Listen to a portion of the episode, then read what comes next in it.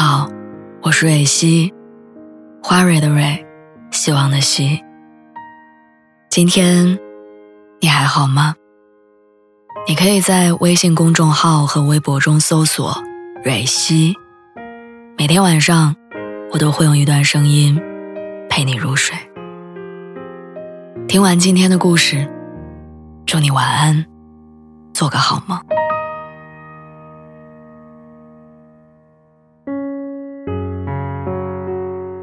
你说一对情侣一生当中要经历多少弯弯绕绕，才能修成正果，白头到老？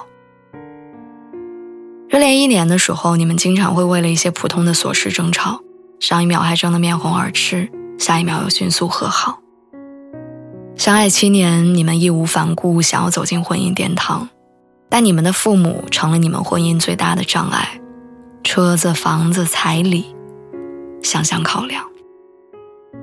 生活十八年，你们因为收入、家务、养孩子各种现实问题吵得不可开交，情绪上头的时候，会一不小心伤害对方。相伴四十五年，你们相濡以沫大半生，时间却成了最大的难题。两个人之间吃一顿就少一餐，见一面就少一面，你们总会想着，如果时间重新再来一遍，该有多好。我们的一生似乎永远无法拥有一段完美的感情，我们拼尽全力为爱排除万难，但制造更多麻烦和难题的，也偏偏是爱情。那你说那些相爱到最后的人，是靠什么维系的呢？胡可曾经说：“其实结婚是很后悔，但没有办法弥补的事情。”胡可跟沙溢当初都是带着炙热的爱走进婚姻的，但当真正面对面相处的时候，日子也并非全部是想象当中的晴空万里，会有说错话刺伤对方、掀起波澜的时候，也会有被琐碎的日常折磨到，一抬头就觉得自己的世界满是乌云和狂风，下一秒想要立刻逃离的时候。胡可曾经因为沙溢的大男子主义感到沉重和压抑，忍不住在镜头面前掉眼泪。他说：“让我觉得最辛苦的是你的态度。”他也曾经因为沙溢不做家务，却总喜欢指挥、唠叨、说教，在很多个心烦意乱的时刻，看他不对劲、不顺眼。可即便如此，他们的感情也没有在七年之痒之后走到尽头，反而爱得越来越深。因为大部分时候，胡可会忍，忍沙溢的脾气，忍他爱藏私房钱的习惯，而沙溢也懂得让，让胡可偶尔的粗心大意，以及被家务折磨的烦躁情绪。所有看似绝配的感情，都不是简单的两情相悦，而是在漫长平淡的生活里，懂得失去一点自我，用日积月累的包容和耐心。慢慢打磨出爱的样子。曾经，罗振宇极度抗拒婚姻，认为婚姻太过刻板和世俗。直到他遇到了一位大病初愈的老人，改变了他的想法。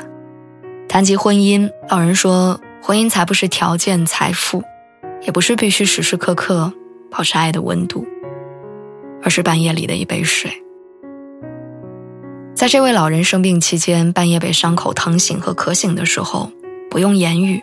只要捅捅身边的妻子，妻子就会心领神会，给他递来一杯水。但老人也说，这杯水也很贵，没有个几十年的打磨，是递不到你手边的。能踏踏实实走完一辈子的感情，是我们虽然无法成为彼此的哆啦 A 梦，也预料不到漫长的一生会经历多少蹉跎跟磨难。当我们彼此间能够肯定，你需要我的时候，我恰好会在你身边。面对感情，悲观的李诞认为，应该一开始就要做好婚姻破裂的准备，这样离婚才不会被伤害。拥有一段幸福婚姻的程丽莎说：“当我们还没有踏进婚姻的时候，说我愿意很容易，因为有爱情，就会让你鼓足勇气。”但当我们在婚姻里走了十几年之后，每一句“我愿意”都不那么简单。朋友跟我分享过他父母的感情，两个人直到相伴二十五年后的今天，依然幸福如初，恩爱依旧。虽然年轻的时候，他们也经历过异地、父母不同意、养孩子、负债、忙工作等等，但无论有多少纷扰，他们俩都一条心。朋友的妈妈说：“可以吵架，但是不能不和好。感情中出问题、出错误都很正常。”有问题就修一修，有矛盾就及时解决，不要总想着一拍两散。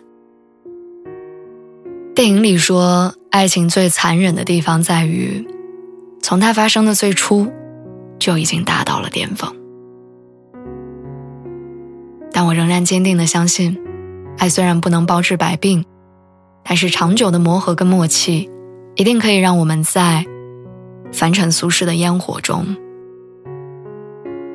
随时看见爱的踪影。